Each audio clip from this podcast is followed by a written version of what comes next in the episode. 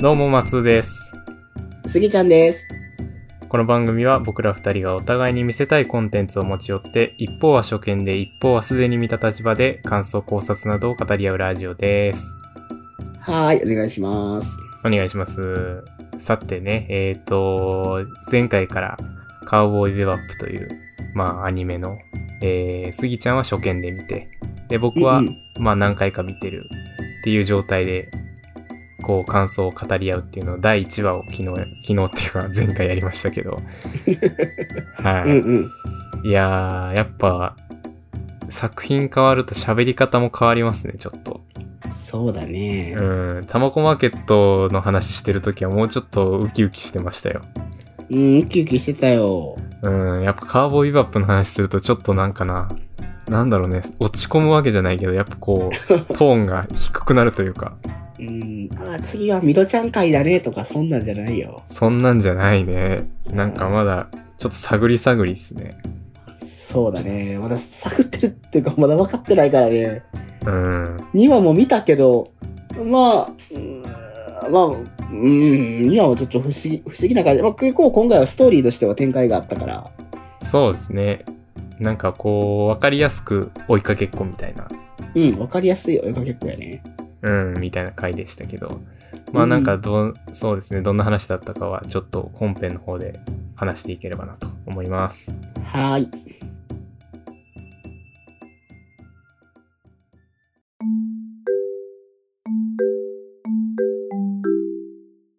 はい。というわけで、えー今回見ていくのは、カウボーイビバップ第2話ですね。えーサブタイトル、すぎちゃんお願いします。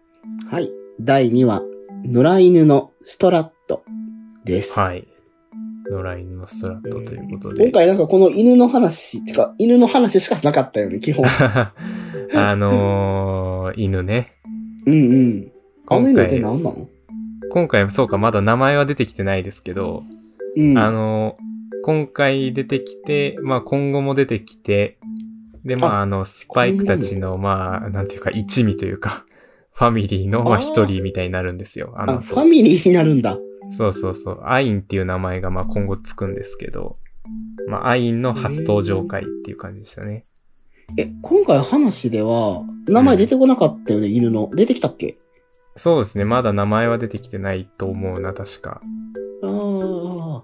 そう、今後つく名前なんですけどね、アインってうんいううのんは。うんうん。あの、前にあの、なんだっけな、サンライズっていう、まあ、このカーボーイユーアップを作ってる会社、アニメの会社があるんですけど、ほうほまあ、そのサンライズのなんか、なんだろうな、何周年記念展覧会みたいなのがあって、う。うん。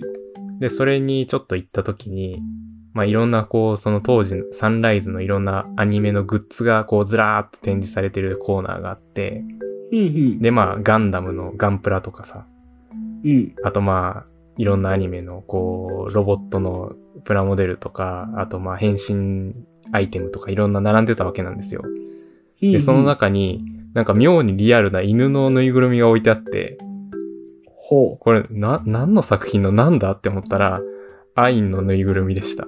え、松井さん、それ、これを知ってから行ったんえそうそう、カーボーイビバップ見た後に行ったんで、これな、なん、すごいとこ行ってるなんだな、ろう松井さん。そうそう。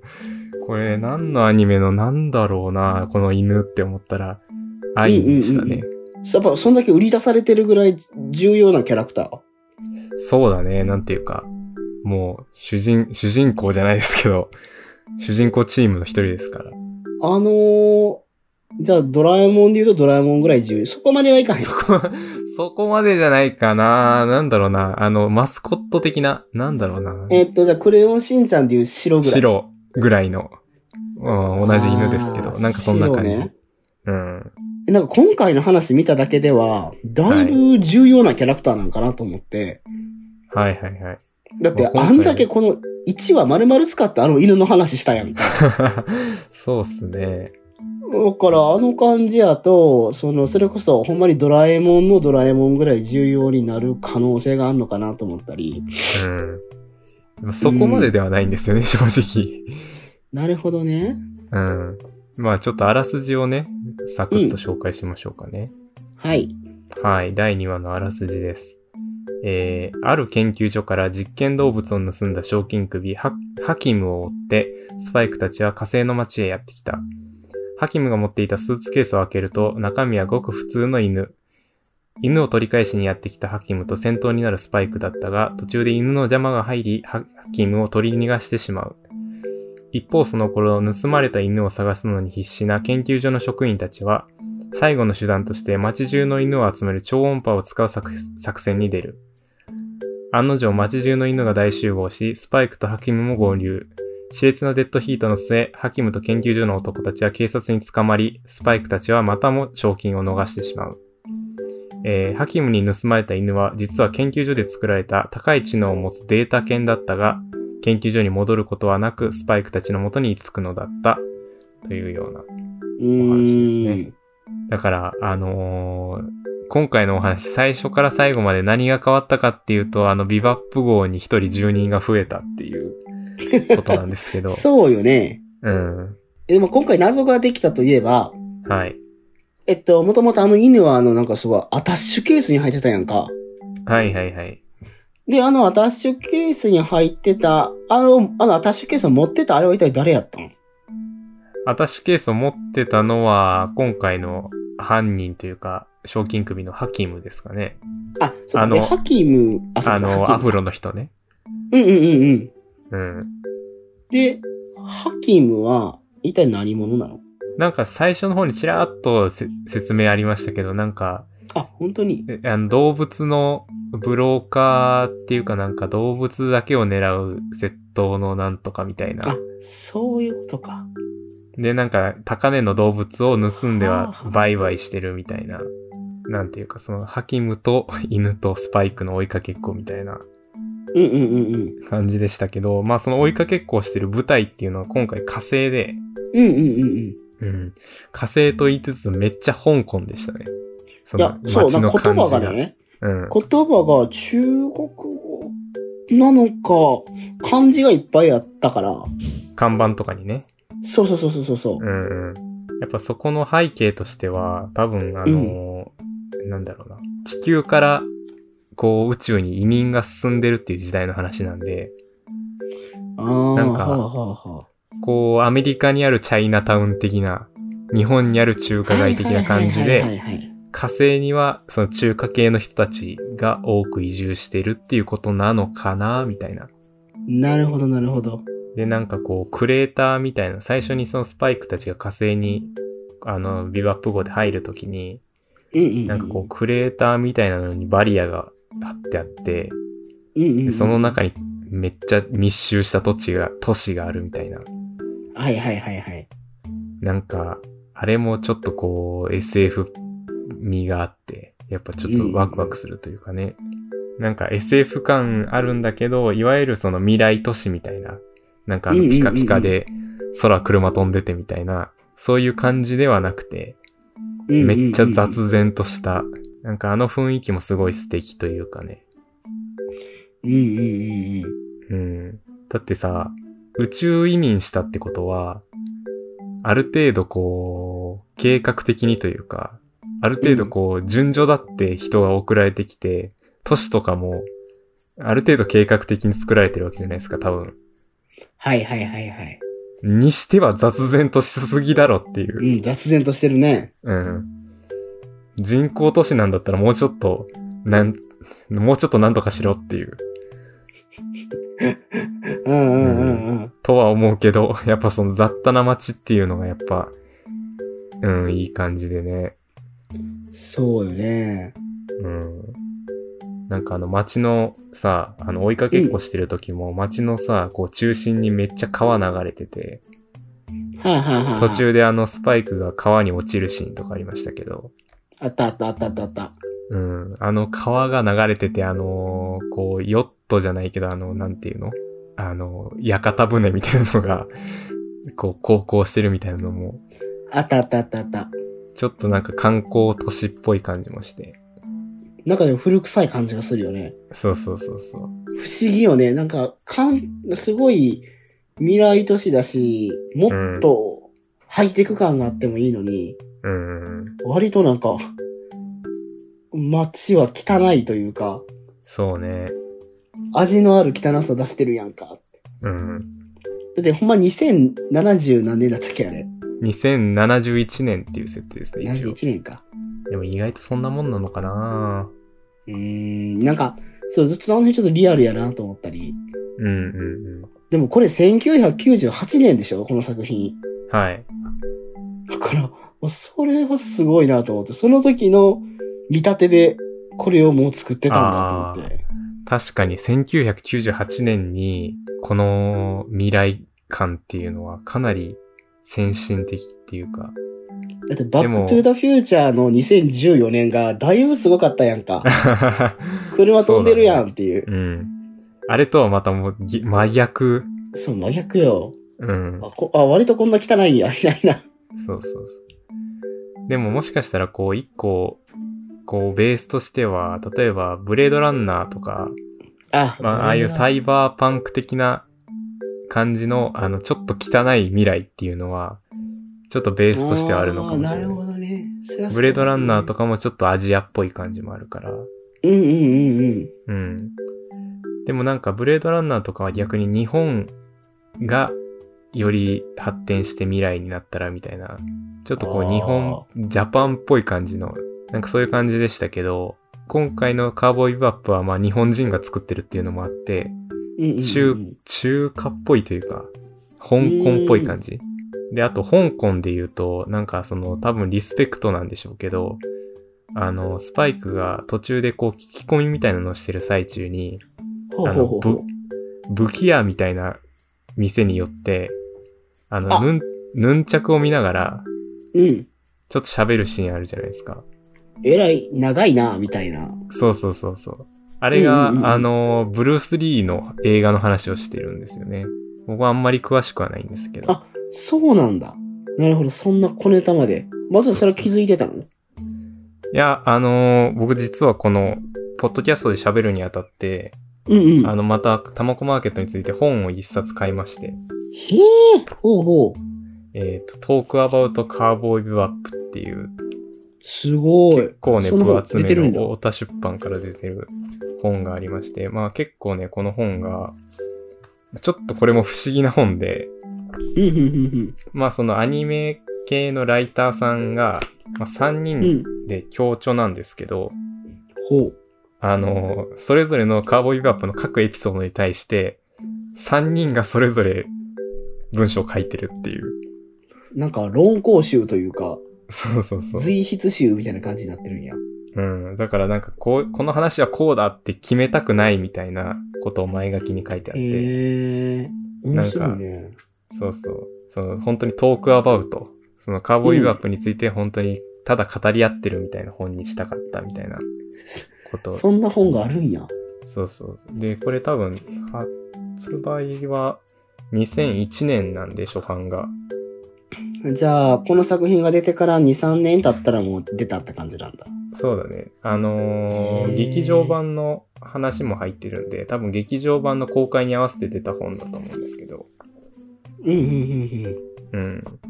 いや、なんか、これに、そうそう、これに、ブルース・リーオマージュが結構あるっていうのが書いてあったんですよ。ブルース・リーオマージュなんや。うん。あと今回結構、スパイク、主人公のスパイクが、あの前回の第1話は割とこうクールな2枚目男みたいな感じでしたけど、うんうんうんうん。今回割とずっこけっていうか、うんうんうんうなんかあのん。そうやったね。最そう、最初の方で、あのー全然そのハキムとは別の男に銃向けて、お前がハキムだなとか言って、うんうんうん観念しろとか言ってるけど全然違う人でしたみたいな。うん。うんうんうんうのん。もあったし、なんかあと川に落ちたりとか、あのーめっちゃムキになって飛行機で追跡したりとか、はいはいはいはい。なんかそういう、こう、スパイクの意外と熱い部分っていうのが、熱くておバカな部分っていうのが結構見えたのが今回だったなと思って。ああ、そうやね。確かに今回、それで一気にルパン三世らしくなったというか、ああ、確かに確かに。あっち側の要素が強くなったなと思って。うん。あとなんかあとそういう、そうね、あの、情に熱いみたいなところで言うと、あの、最後の最後に犯人を追いかけてたんだけど、なんかこう窓から落ちた暗因、犬の方を助けて、ああ、はあ、はあ、はあ。で、犯人は取り逃がしちゃうみたいな。うんうんうんうん。なんかそれもこうすごいアニメの主人公っぽい行動をしてるなっていう。確かにぽいね。うん。いや、犯人、犯人ってなるよね。うん。そうそうそう。だから前回の第1話だと結構非常なというか、うんうんうんそう犯人が死んじゃったりしても、なんかそんなに動じない、結構なんかクールなんだけど、こいつ主人公としてどうなんだろうみたいな感じもあったんだけど、うん。うんうんうん。この第2話からちょっとこう、いわゆる主人公っぽい、こう、スパイクの魅力っていうのがちょっと出てきたかなっていうのはありますね。うんうんうんうん。まあ、あと今回単純に見てて思ったのが、はい。まあ、今回の話ずーっと通じて犬を追いかけるっていうシーンやったやんか。そうですね。うんうん。なんか、あれを見てて、あのールイス・キャロルのはい。不思議の国のアリスを思い浮かべて、あなんかあの、動物を追いかけて、ー。うん。その不思議の国に落ちていくみたいな。はいはいはい。で、それが一種の川であって、うんうん。なんていうの、そこをなんとなく意識してるのかなと思って、その犬を追いかけるっていう一連の動作が物語のここから始まりになっていって、うんうんうん。で、最後その川に犯人を捕まえるんじゃなくって、犬を捕まえるためにジャボンって落ちるっていうところに行ったっていうのうん。あが、ーそういうなんか、同じやなと思って構造がね。なるほど、なるほど。そだれから、はよっぽどこ今回の話の方が1話っぽかった気がして、 ああ、確かに。いや、そ物語れはが始結まるのかな構、。鋭いところで、実実は。えあの本当にーカーボーイビバップって、あのーまあ、テレビでも放送されてたんですけど、うんうんうん、あの、まず最初に地上波で放送されたんですけど、はいはい。実はこの第2話が最初、一番最初に放送されたんですよ。やっぱり。うん。っていうのもなんか、あのーなんだろうな。アニメは最初作ってたんだけど、なかか。なか放送枠が決まらなかったらしくて、ほだう。からアニメーションだけ先にあって、放送ができてないっていう期間がそれなりにあったらしいんですよ。そうなんや。そう。で、ようやく決まったテレビ放送で、じゃあ第1話何を流すかってなった時に、あの、前回僕らが見た第1話ではなくて、こっちを先に出したっていう。え、じゃああの、前回見た第1話はどういう扱いをされたのっていうのは、その、てその地上波の最初のテレビ放送が、途中で終わっちゃうんですよ。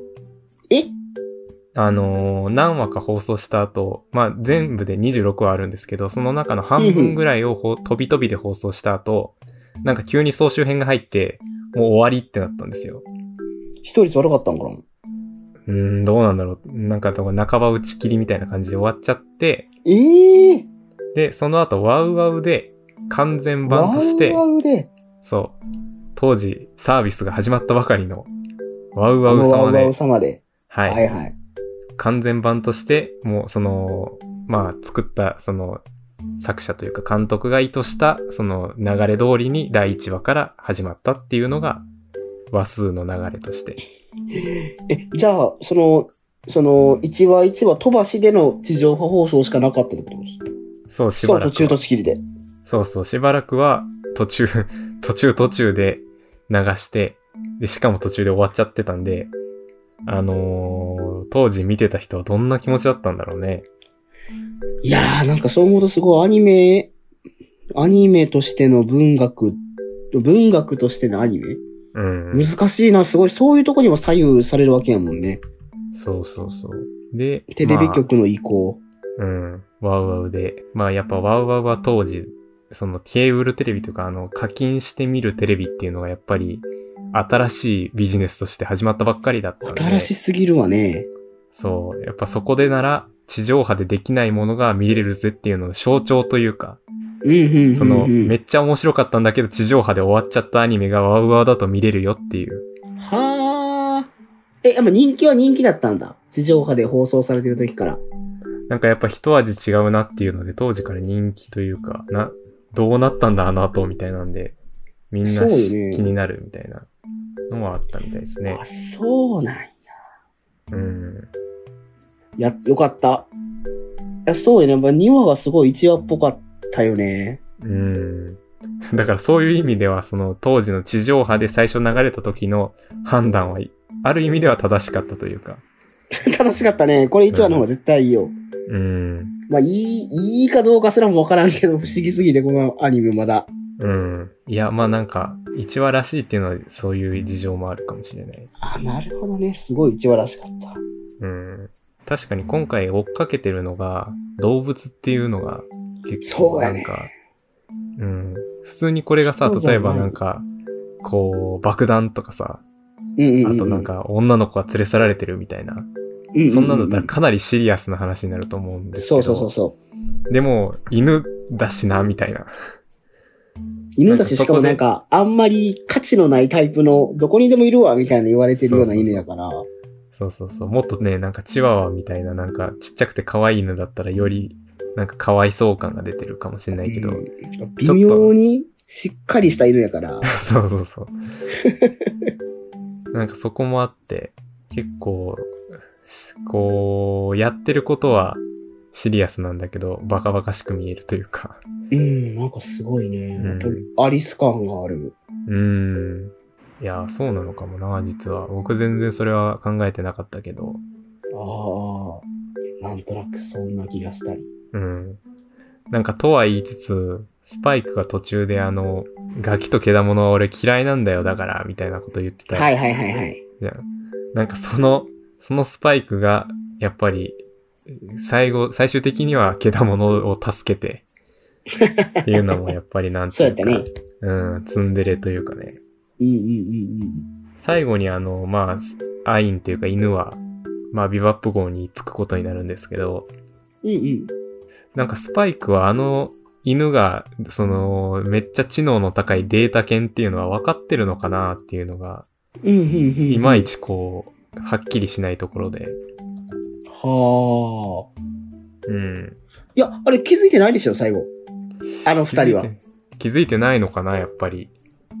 でもなんいやか、ーニュースとかで、実はデータ犬でみたいな話はしてたからさ、うんうんうん。まあ、気づこうと思えば気づけるんだけど、なんかもし気づいてたとしたら、そのスパイクが、まあ、研究所に戻さずに自分のとこに置いといてるっていうのは、なんかこう、理由があるのかな、みたいな。いや、そうそう。だからあれ最後のところの、なんていう動機がわからないというか、うんうんうん。あれ、最後、分かってないのになんで捕まえてるんだろう感はちょっとあって、うんうんうん。うーん、そうよね。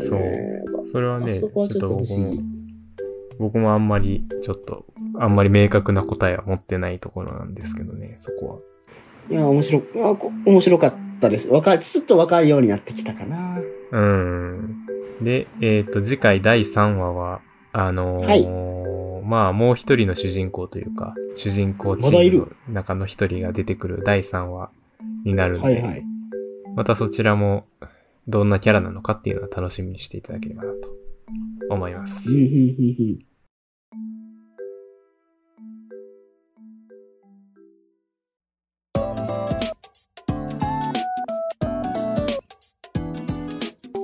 はい。というわけでエンディングです。はい。はい。追いかけっこのシーンでかかる曲がすごいかっこよくて、どんなんやったっけそんなの聞いてなかったな。あ、のー、ちょっと英語の歌詞が入ってる曲なんですけど、ええほうほうほうほう。 Want It All Back っていうタイトルの曲ですごいね。うんうん。あのー、カーボーイビバップってサントラを聴いてるだけでもやっぱ上がるんですよね。良さそうやね。うん。まだいまいちちょっと掴みきれてないですね、杉ちゃんは。 掴みきれてないね。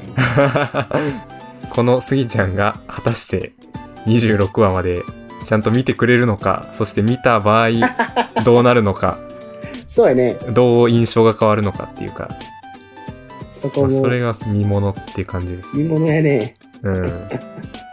なんか今まで割とタイガーバニーとかさ、僕ら見てきうんうたんタマコマーケット、割とこう、最初から、なんていうか、スギちゃん割と気に入ってくれてたというか、うんうんうん。ま、ま気に入ってないわけじゃないけど、まだ掴めてないから。そうね、確かに、これはそうだよね。難しいっていうか、すごい名作感というか、古典、古典文学感漂う、うん。そのくらいちょっと不思議なオーラをまとった。そうだね。まあ単純に、まあ今まで見てきた作品よりちょっと昔の作品っていうのもあるしね。いやー普通に。ね。これからまあどんな感じで印象変わっていくのかっていうのが楽しみですね。うんうんうんうんはい。はい。というわけで、今回はこんなところでおしまいにしたいと思います。はーい。もし面白かったよという方は番組のフォローをお願いします。そして、えー、番組ツイッターもありますので、よければそちらの方もフォローをお願いします。はい。はい。というわけで、こんなところですかね。はい。こんなはいところでまた次回お会いしましょう。さよなら。さよなら